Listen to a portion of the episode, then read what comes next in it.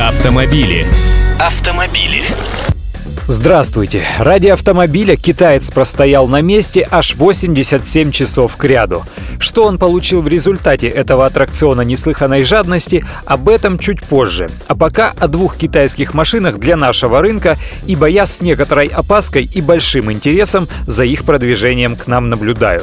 Официальный дистрибьютор компании FAV в России начинает прием предварительных заявок на автомобили Бестурн B50 пишется примерно так же, как и звучит, но читаться должно по другим правилам. Тем не менее, еще раз, FAV Бестурн B50. Такое вот название автомобиля. Седан оснастили мотором объемом 1,6 литра и мощностью 103 лошадиные силы.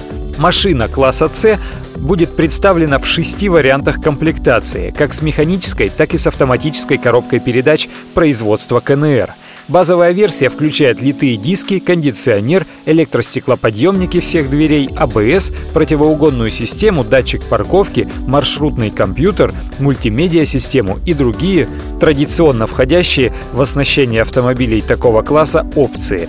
Цена же будет начинаться от 449 тысяч рублей.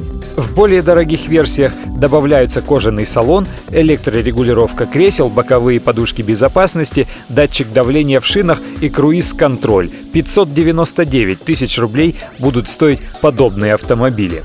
Вторая машина. Компания Geely Motors представила в России новую флагманскую модель D-класса Emrand – кстати, черкесский завод Дервейс начал производство этой модели, так что это теперь тоже детище российского автопрома. Автомобиль поступит в продажу в конце июня и будет доступен в трех комплектациях. В базовое оснащение с двигателем объемом 1,5 литра входят боковые зеркала с функцией электропривода и обогрева, АБС, гидроусилитель руля, фронтальные подушки безопасности водителя и переднего пассажира, кондиционер, электростеклоподъемники, мультиинформационная приборная панель.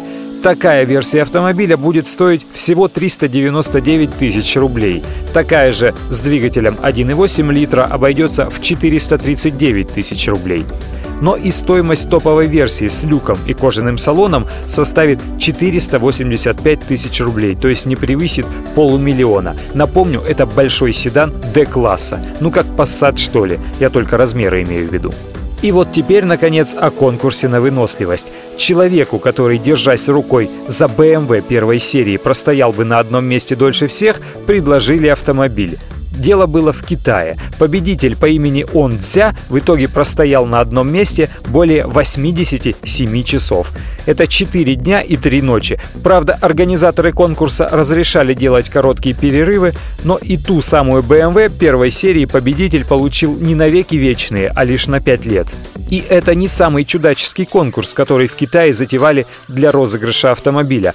В 2007 году Chevrolet Aveo вручили 27-летней девушке Жанг Чунинг, которая сосала прикрепленную к автомобилю детскую соску на протяжении 27 часов и 40 минут, при этом стоя на одной ноге и не держась за автомобиль. Смешно. Для многих россиян новая машина – это тоже вожделенная мечта.